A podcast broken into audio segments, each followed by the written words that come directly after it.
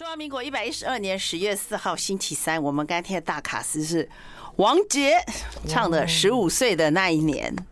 我们好像就是十五岁的那一年听王杰的歌吗？差不多十八或十五，对，十六。差蛮多的，十八跟十五有三岁的。高中，高中就对了，十，对，十五岁的那一年，大家呃，这首歌它还很红哎、欸，对它还是很红。哦。哎，我们今天的专辑应该是米线乳扇菌菇汤，OK，好，还有王王杰在那边也是非常红的哦，因为今天我们是云南香格里拉十四天游，讲不完，因为我真的不能再讲话了，因为我常常要舍不得，就是看到来宾。就是很想跟他一直聊天，然后就忽略了很多风友其实不想听我讲话，他们是想听来宾讲话。而且今天十四天真的是太精彩了。其实我已经跟甜甜老师聊了两个小时，但是我们好像只聊到第九天，所以没有办法聊完呢。真的太精彩了。好，我今天会不讲我的部分，要全部给你讲，因为大家都知道上次呃前一阵子最有名的那部就去有风的地方，现在还在那个 N 平台还是看得到，对不对？对。我只能说刘亦菲真的是太漂亮了。有些是说呃人美对不对哈，然后声音不好，要不然就是人美声音好，然后剧情很烂。对啊，剧情很烂，风景很好，但是这部片完全是小哥也美呀啊也好看呢。没有妹妹，那男的都不配。不会啦，我觉得小哥不错。我觉得不行，我觉得我觉得这出戏最棒的就是刘亦选对了刘亦菲，对，然后选对了地方。对对，剧情都不重要，因为真的不知道他在演什么重点。但是我觉得最棒的是甜甜老师竟然就就毅然而然去有风的地方，而且虽然说他这次去的主题行程跟他本人的宗教信仰不同，但是他为了要搭团，因为可以去这个地方，对，所以十四天呢，算是一个很长的旅行。应该是我在中国最长的一次，也是我的第一次耶。其实这是我第一次，他第一次，他虽然是山东人，但他却没有第一站去山东。哦，有去省亲，那不算玩。可是这个这一次是真的放松的，而且像追抱着追剧的心，因为你一直没有推崇山东。对，就是以前对很不开心，说 对对对岸都有旅游都有一些呃不太好的回忆哦。这个说，但是这一次刷新了，颠覆我的，因为云南实在太美了。其实最颠覆的是我没有账户的话就完蛋了 这件事情。对，好，我们待会开始一一个一个聊哦，因为先讲一下了，老，那个甜甜老师，你先讲一下，你先说你这次去了哪些地方？因为你沿路就会遇到很多困难跟那种困扰，然后种种困扰之后。你才发觉说，大陆进步真的很多。对，大陆真的进步了。我们穷了，呃，我穷了，不是你穷了，就是他的消费水准真的是提高了。就是折舌，折舌，折舌，什么提高而已。我们到了一些呃风光明媚的地方，想要坐下来喝咖啡，大家猜猜看，一杯咖啡是多少呀？有比辛巴巴贵吗？我们就以辛巴巴的指数来讲好了。有哦，有哦，六十八块人民币，所以乘以四点三，大家算一下哦，都超过三百耶，真的？有没有？有超过？有超过？对，六十八，五十八啊，六十八是拿铁。五十八可能就是一般的美食。你没有带保温杯吗？这个时候我就要讲了，风景是非常的优美，可是我真的被这个价钱吓到。可是。是值，我觉得是用他们的话来讲是值。有些点实在太美了啊，因为你不得不坐在那个点，所以有一半是因为风景费，对，比如你你坐在那里就可以看苍山洱海啦，或你坐在那里就可以看羊驼吃草啊。羊驼吃草，我们一定要进那个店才看得到羊驼吗？对，它那一片就好养的有羊驼，然后有一般的羊，又有牛，然后所以它就它就在你的身边走来走去，然后一大片草原，所以那那个那一。次的拿铁也是六十八，我都有记账哦。所以，那那我请问一下，如果说我们只是观光客，不喝在旁边，可不可以？那就不能呃，你去那间咖啡店就是有低消，所以他们现在也是有低消。也就是说，你要看到那几个风吹草低见羊驼，你就一定要在那边消费，消费至少要一杯哦，你不能够站着就对了。就是呃，可能可以看一眼，他们好，他们大概最低大概就是那一。我去的那个羊驼的咖啡屋，大概就是五，最少也要五十块左右。哦，低消。对，但我觉得真是，我觉得 OK 啦，合理啦，就是你至少有看到风景，那个是你平常看不到的嘛，哈。对，然后要记得二十年前我去，如果我跟他们说我要喝拿铁哦，那。他们都会露出怀疑的。这个问号就去对，在那个拿铁铺拿了一块纸，什么叫拿铁？但是现在你就会觉得，即便在云南随便走在任何的观光景点，对，都是而且是手手冲咖啡哦。然后云南也有非常好喝的叫小粒咖啡，因为他们咖啡豆都比较小。那我是一个很爱喝咖啡的人，所以咖啡对我很重要。你有很爱喝咖啡？你不是爱喝茶？没有，我爱喝咖啡。那还有甜点 哦，所以我们等下慢慢讲咖啡怎么配甜点啊。所以先先要讲的是，你这是你隔了很多年再重新去大陆，然后呃没有团嘛？我们现在好像不能团，还不可以过去，所以都是自自主的。对，我们要讲一下怎么又会有团，是因为他的成员是有是大陆本地的人，台湾人跟台湾。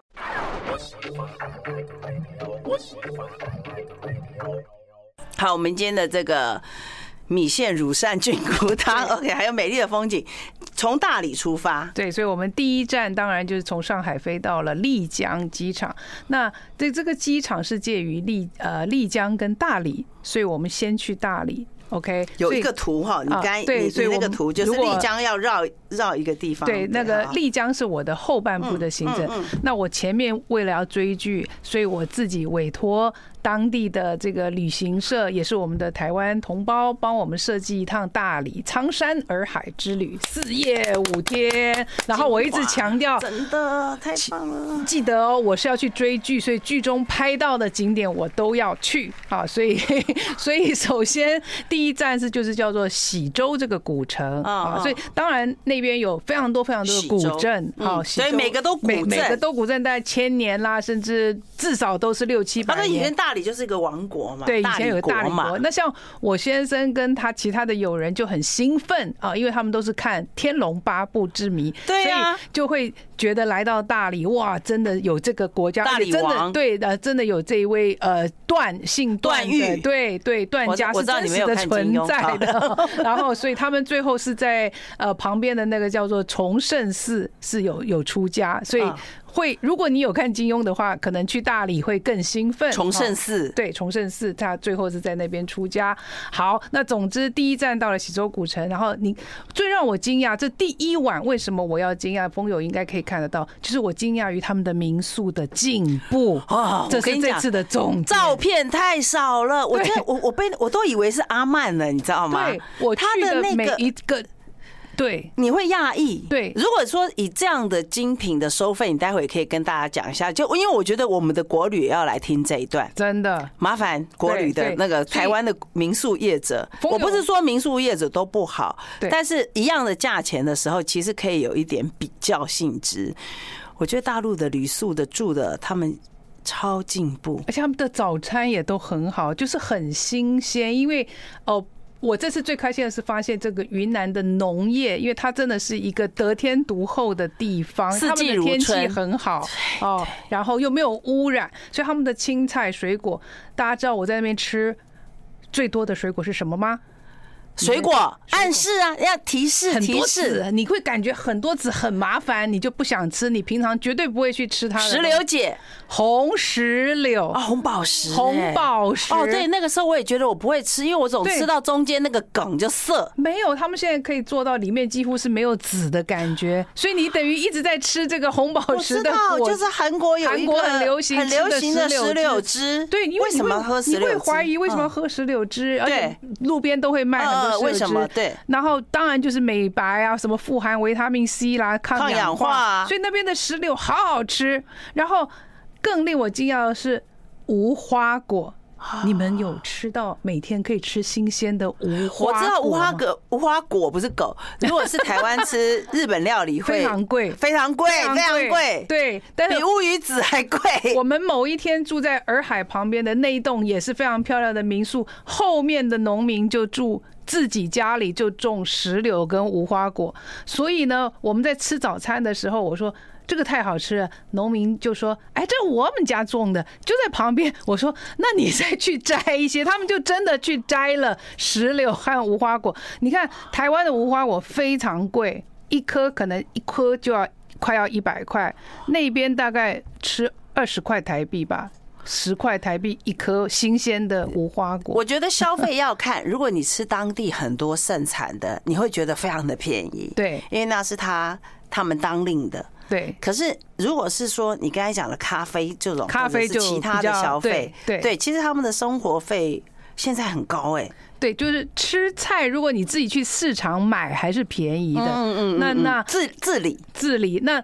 像路边的话，我一定第一站要吃的就是烤乳扇嘛，对不对？好，就起司，对，就其实就是起司。那可是他们的 cheese 哦，烤完之后都会加新鲜的玫瑰酱哦，所以就像我们带来的玫瑰饼，有我们的 孔雀公主杨丽萍，杨丽萍，她无所不在。对，我发觉她在大理无所不在，所以大理人真的很爱吃玫瑰。所以他就算路边摊，他乳扇他给你沾的酱也是新鲜自己做的玫瑰酱，所以玫瑰沾对不对？很好吃，很好吃，因为它是红糖还是什么糖去糖加玫瑰嘛，所以就是很很，你就会觉得那个玫瑰味超超浓郁的。后来我们才知道，呃，后来我们也到也去买，他听说大理是汉丽江做玫瑰精油。其实是最有名的，对，所以所以，但是因为我这次实在没有太多的钱，我一定要讲钱这件事，我非常富有的铁人老师这次穷到了，他因为因为大陆的电子化，这个也给我们即将可能要开放团出的人，对，所以大家要注意的一点，我为什么变穷？你为什么变穷了？来，就是并不是我遇到打抢，是因为我带了这个数千元人民币准备去零花的，就是不在团费里面的。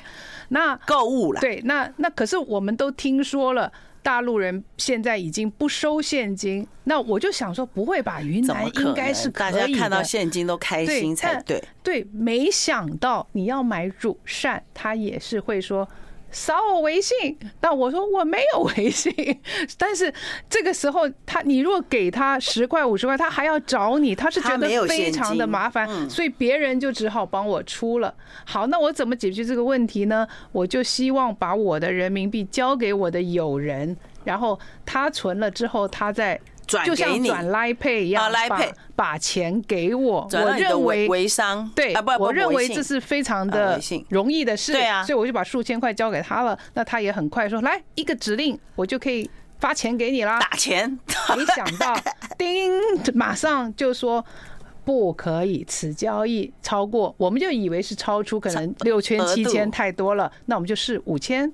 还是不行，四千不行，三千、两千、一千还是不行，最后五百终于行了。只可只给你五百，你只能一天转五百块给这个账户。对，那我们想，哎，那没关系，我们接下来还会相处五天，对，五天十天的，那你总是每天给我。第二天好了，叮，收到警告，你不可以再进行这样的交易，因为大陆就怀疑我们之间是诈骗集团。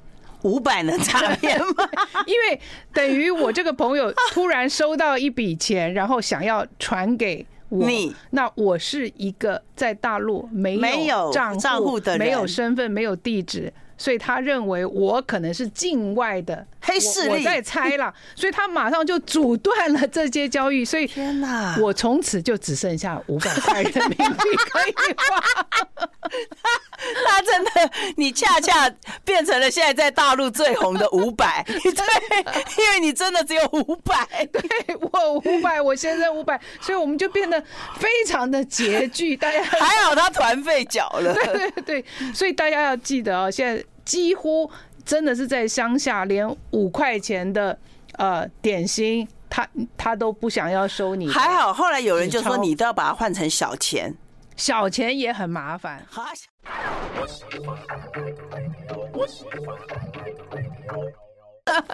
不屈不屈不挠的转账，只有五百元。好，五百到五百，OK，那那。这那没有关系嘛，反正风景很漂亮，你已经付了团费嘛。你讲一下住宿的这个，住宿你说他们的民宿，哎，我觉得我我都以为是拍的这么好，其实事实上你去更好。对，所以我去的这次的新民宿，其实住五星饭店都没有什么好惊讶的，反而要去住它的精品民宿。所以它的民宿有分民宿跟精品民宿。嗯，啊，那当然漂亮。对，所以每一间我你怎么分精品？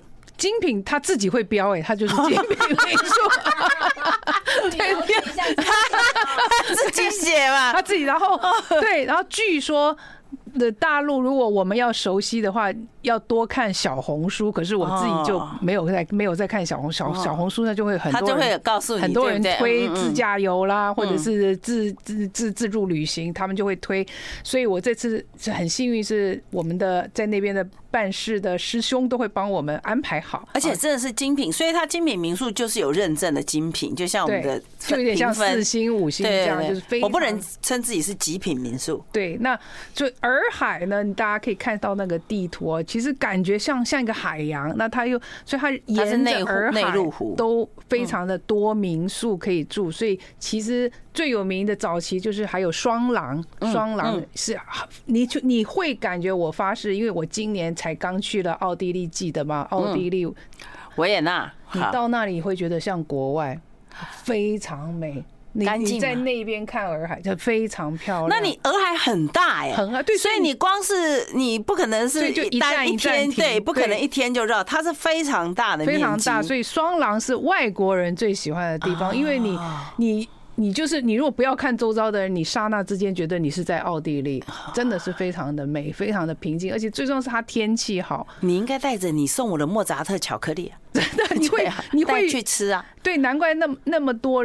外国人是最喜欢在在双廊，然后有一个就是这个杨丽萍也是在那边很有名的呃，然后在那边自己也经营了一个精品民宿。他的是一个岛，那个是一个岛哦，对，你可以他买了一个岛，住在那个你是要坐小船才能住，那那我们那个是住不起，那个就是高高档民宿了，据说一一晚要五六千人民币。你住的民宿大概均价是多少？大概就是两千人民币，两千一千到两千。那是一个人吗？还是说一间房？一间房间，一间房。对，所以我觉得。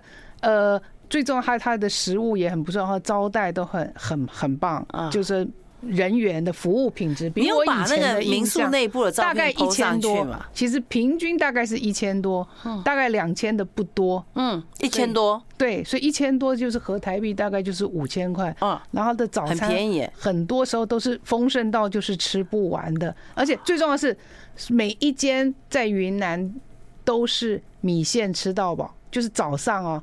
就他会现做，你请问你要不要米线？要，对，所以要他就会帮你煮一碗。你也可以要加玫瑰花，对对啊，你可以要西式，也可以要中式。那所以他如果是你喜欢吃中式，当然就有什么什么馒头啊那些，但是他一定会问你要不要吃米线，然后他就会一直煮，他会煮给你吃。可是通常是吃不完，因为又有很啊。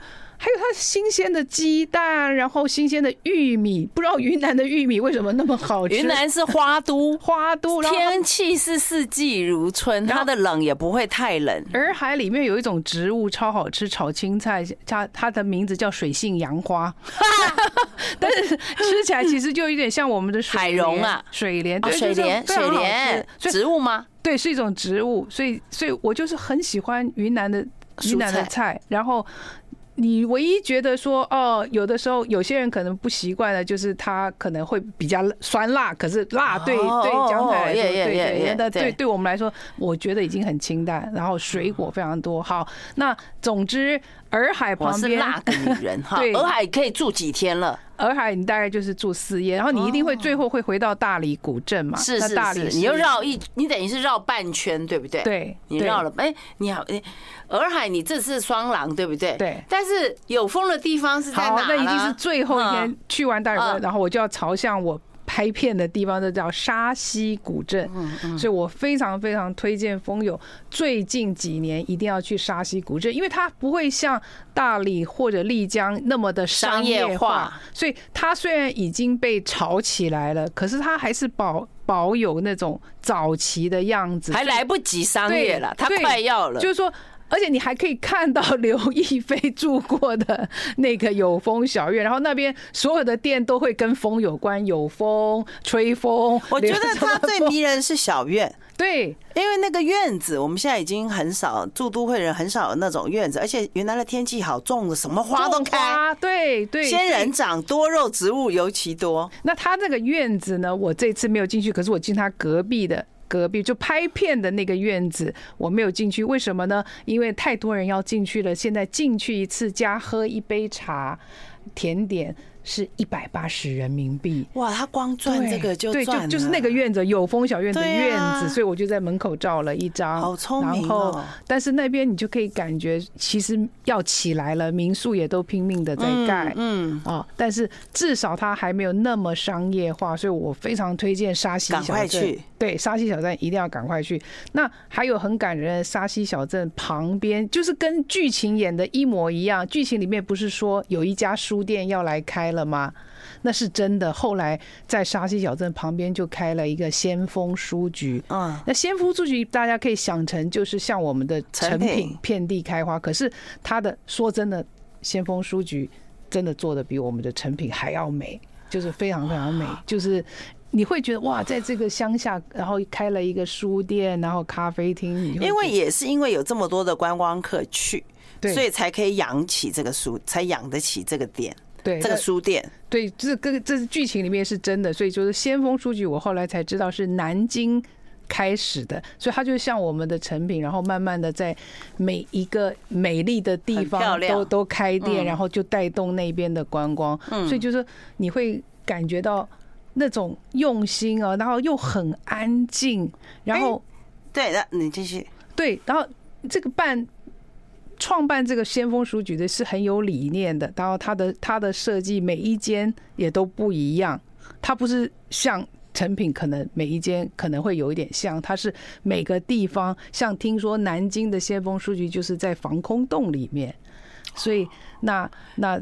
所以它每一间都会战时间，对，每一间书局据说都设计的不一样。好，总之就是舍不得的离开的，就是我觉得大理还很 amazing 的是，现在有一个洱海生态走廊啊，对，所以它整个把洱海，就是你要是骑脚踏车，就是你不一定要开车，有一段你可以骑脚踏车沿着洱海。骑听说他们花了两年在整治，对对不对？把它变成一个很棒。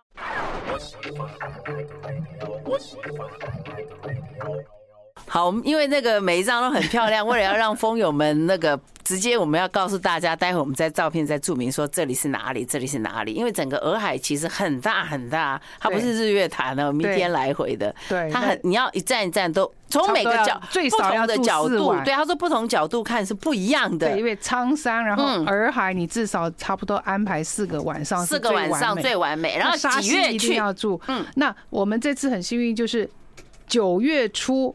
跟各位朋友讲，一定是最划算的时候，因为大家都回学校念书，暑假结束，暑假结束的第一个礼拜，所以我们十一前，对对，九月后，对对对，九月初到九月中是最划算，你连机票都会很划算。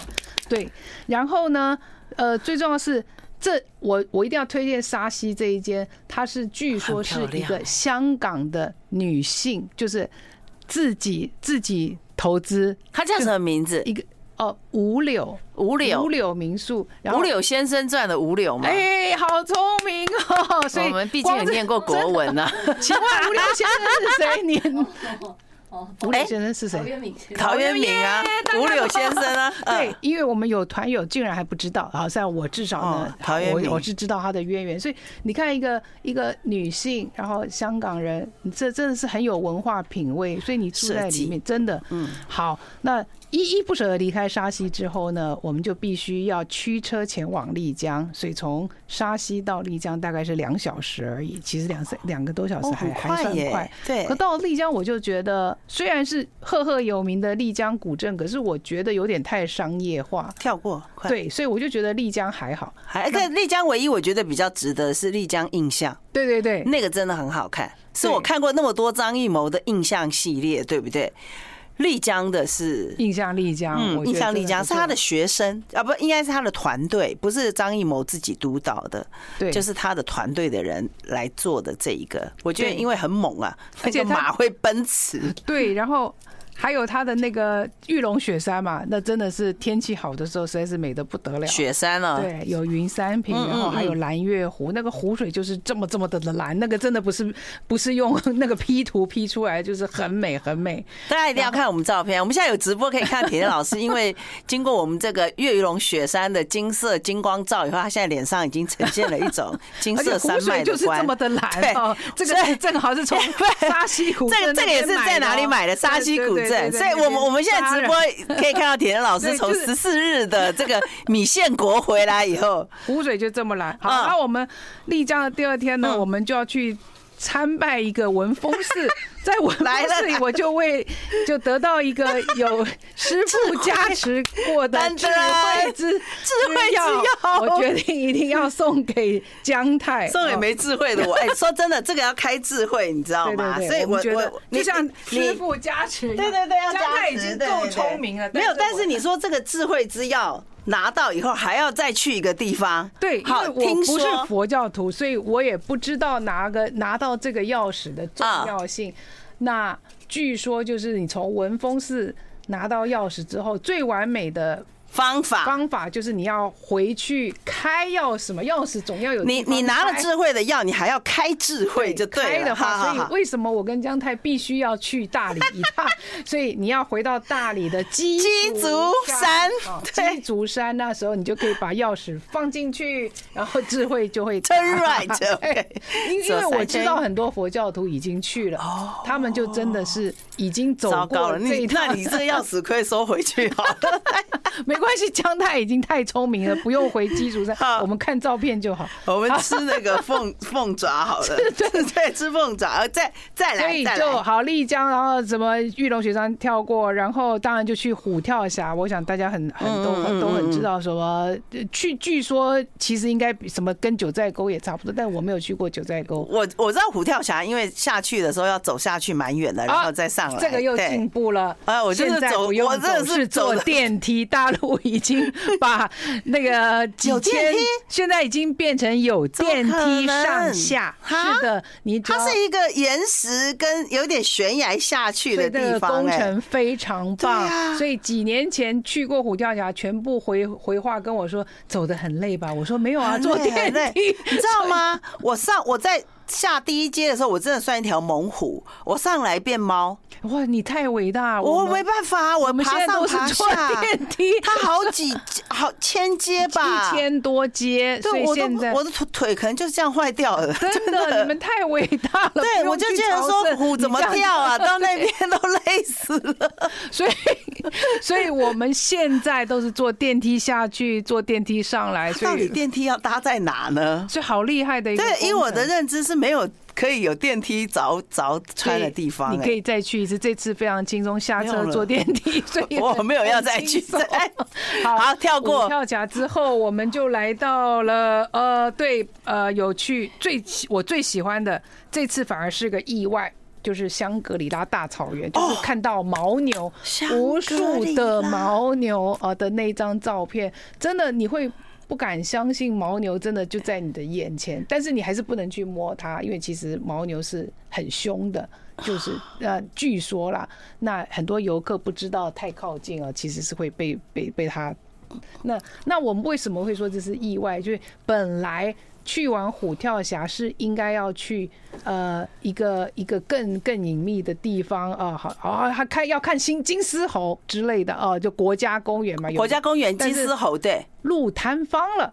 所以我们就改去香格里拉的这个大草原。金丝猴那个是保育区，保育区，而且路坍方，所以我们还还算幸运嘞。那个那个别修复了，要是修复，金丝猴又少了。对，所以继续让它在那野生吧。对，我们就没有去那边，然后也没有去一个叫白水台的，据说是叫做什么中国的棉堡哈，反正就是路其实是危险的那边，所以。各位去的话，还是要搭参加好的行程，就是车子要安全，车况要好。对，因为因为它就有点像像花莲一样峡峡谷，其实常常会是有落石的。你知道我们那时候去的时候，烂沧江嘛，不是要那个沿路要走那个哦，真的很很很难走，因为那个那个领队就说。他都会逗我们，他说：“别往左边靠，你们别往左边靠，你们通通往左边靠，车子会翻下去了，你知道吗？”我妈就一直说：“你你不要再往那边靠了，好像我一个人会让车子跳到江里一样。”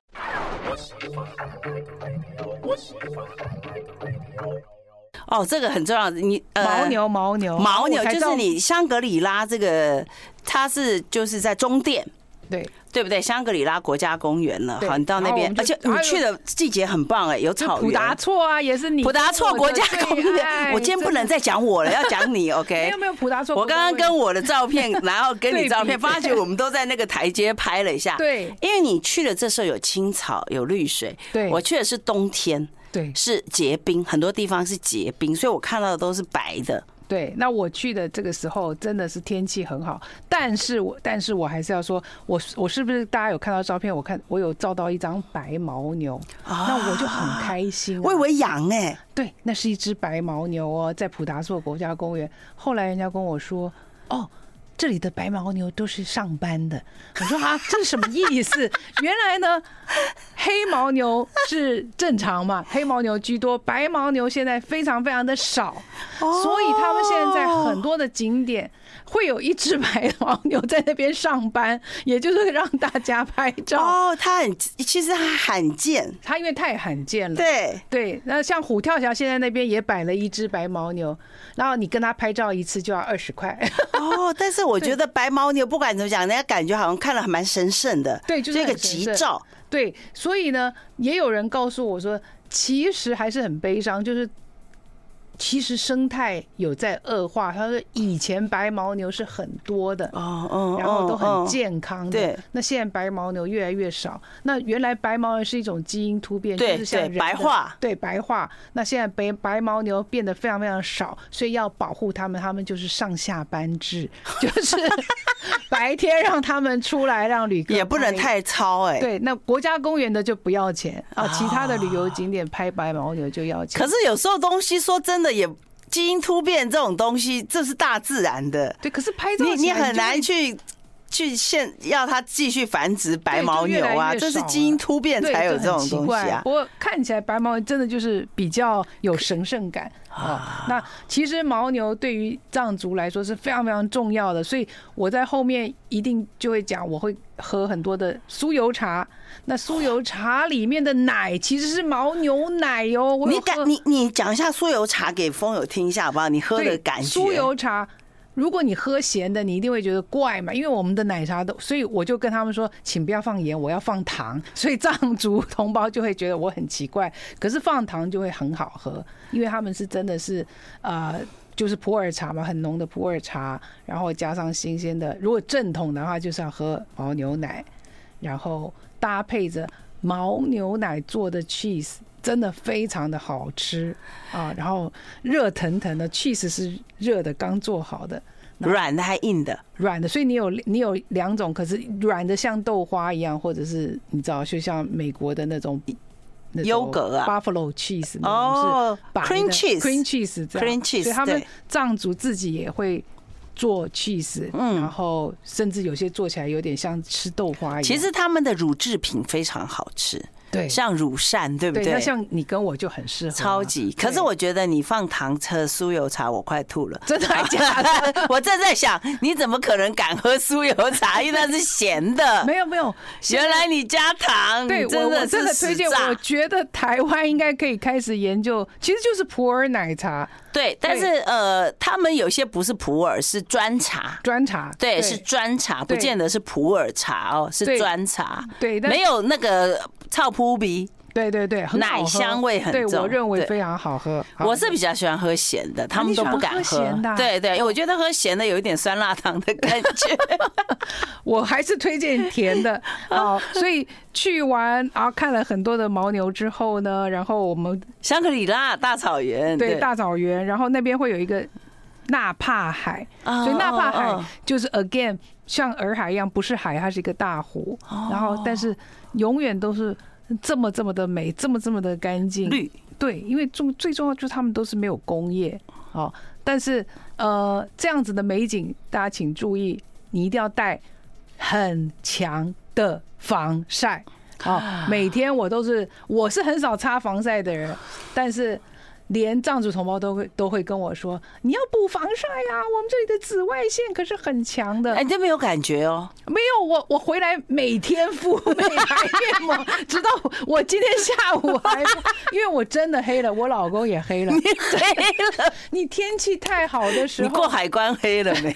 你讲，你天气好的时候你不感觉，因为太舒服了。对他，我你要知道你在高山的那种阳光，你不会觉得它热。对，可是它。它是紫外线很强，然后如果你不撑伞不戴帽子，那你绝对。所以其实藏民有跟我说，香格里拉的人的皮肤癌的比例是相当高的。哦，是这样。所以我们一直认为他们很健康，我们一直觉得没毛病。哎，错哦，结果有两种毛病，一种是白内障。对，白内障，嗯，好聪明，看智慧越来越高。然后白内障白内障，因为晒太阳，皮肤啊，因为他们以前也根本没有防晒这个概念嘛。那那第三其实是心血管疾病，我们都以为哦，我们都以为是我们有高原症，但是其实他们的食品在早期。因为吃青菜水果就不多，对，所以都会吃肉类嘛，肉类、乳牛、奶类、奶奶制品，所以其实心血管也不好。哦，胆固醇。所以讲到这个，就是。风友们千万不能不能哦，不能第一站就去香格里拉，你绝对会。啊，他说要慢慢的、缓慢的。所以我这次最完美的行程就是先去大理，大理是低的，低的，就就是你去就是毫无感觉，就是快乐的吃喝玩乐，就阳明山而已。对，然后你到丽江，丽江是两千多，再到终点就五千了。对，然后你到了香格里拉，平均就是三千多，甚至快要到四千。嗯，所以我的。团友们里面就有好几个，有一个已经非常严重，就是觉得高山症会怎样？哦，首先你头痛、头晕、想吐，对，所以那这个时候呢，但是你住香格里拉大饭店的话。好处是楼下就有氧吧啊，那我我就很好奇，其实我没有高山症，我就非要去氧吧一下。我看我也我也我也我也我也没有感觉，你没有感觉，我完全没有感觉，而且而且我活要的不得了。后来他领队就讲了一句话，他说：“通常哈一种人完全没有高原反应，就是从不运动。”哦，对，其实所以我们两个是没反应的，因为我们两个是懒散的。他说他看过太多了，对，都是运动。他说只要不运动的。都没有，而且到那边生龙活虎。对，然后那个高山症很严重的，就是平常很爱打高尔夫，还有慢跑，喜欢慢跑有氧的，常去健身房，到那边超级，而且他们甚至可能在丽江就高原反应了。对，然后所以在台湾，你其实可以先准备药局，药局其实会有那种给高山症吃的药。可是其实那些药，然后你也可以到那边。以前人家说什么买红景天，其实都不必，你就或者你就去买那个氧气，他们。那个氧气真的有用，有用，因为那个领队哈，我们这一罐消耗了，真的有些小店被我们买光了。嗯，因为老人家很怕他晚上睡觉的时候那个不够，对，所以就买了好多。听说他们说真的有用，哎，有用，有用。可是我吸完全没感觉啊。对，我们只是吸好玩的。不是他，然后然后他就把我抢走，说不要浪费。对 对，而且我还说，我还跑到氧吧，我说 我喜欢吸，我喜欢吸，就是虽然我没有缺氧，可是我就会幻想我吸完氧会不会变美了。高压氧嘛，对，所以这是高山症要戴防晒，要注意太阳眼镜，对，你要循序渐进。所以因为有太多的人都太兴奋，想要一步就去香格里拉，那就会非常的危险。好，所以我会建议要一步一步，也许或者你先去昆明，那然后去到香格里拉呢，你。喜欢宗教，当然我们今天都没谈到了，就可以有很多很多的寺庙，下次有机会再跟大家补述。对 对对。